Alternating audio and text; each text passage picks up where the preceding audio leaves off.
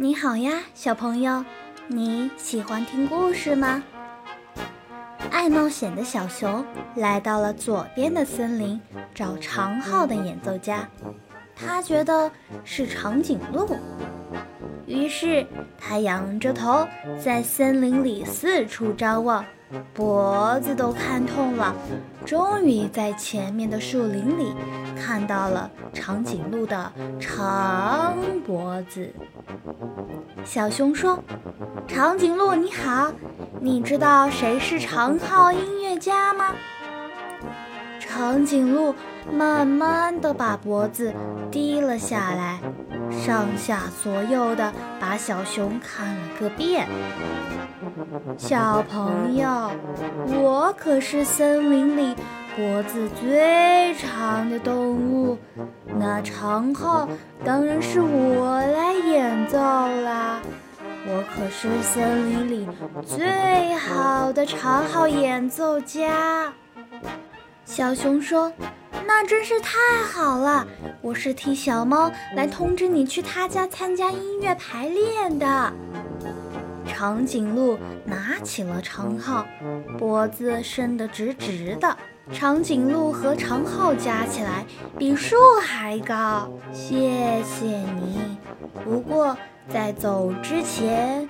我得让你听听什么叫最美的长号音乐。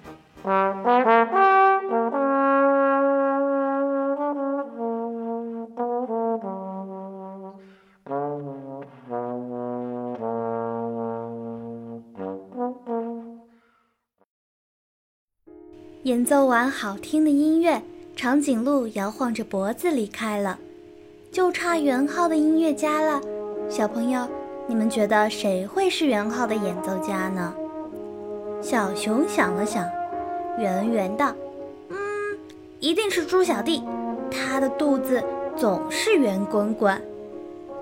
小熊在森林饭店外找到了猪小弟，他好像刚刚才饱餐一顿。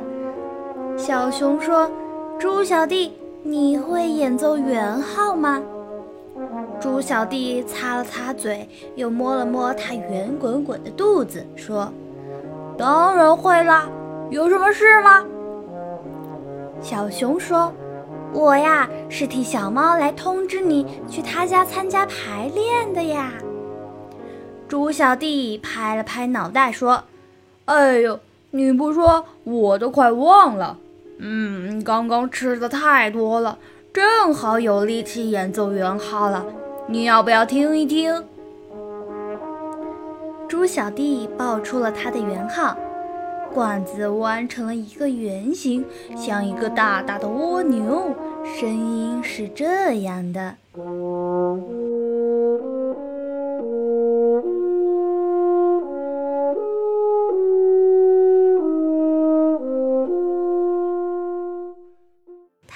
快下山了，小熊终于找到了铜管乐器的音乐家们，他们是天鹅、犀牛、长颈鹿、猪小弟。这么多演奏家们在一起演奏，会是什么样子呢？一定很有趣。小熊一边想着，一边欢快地骑着自行车向小猫家前进。阿波罗音乐什么？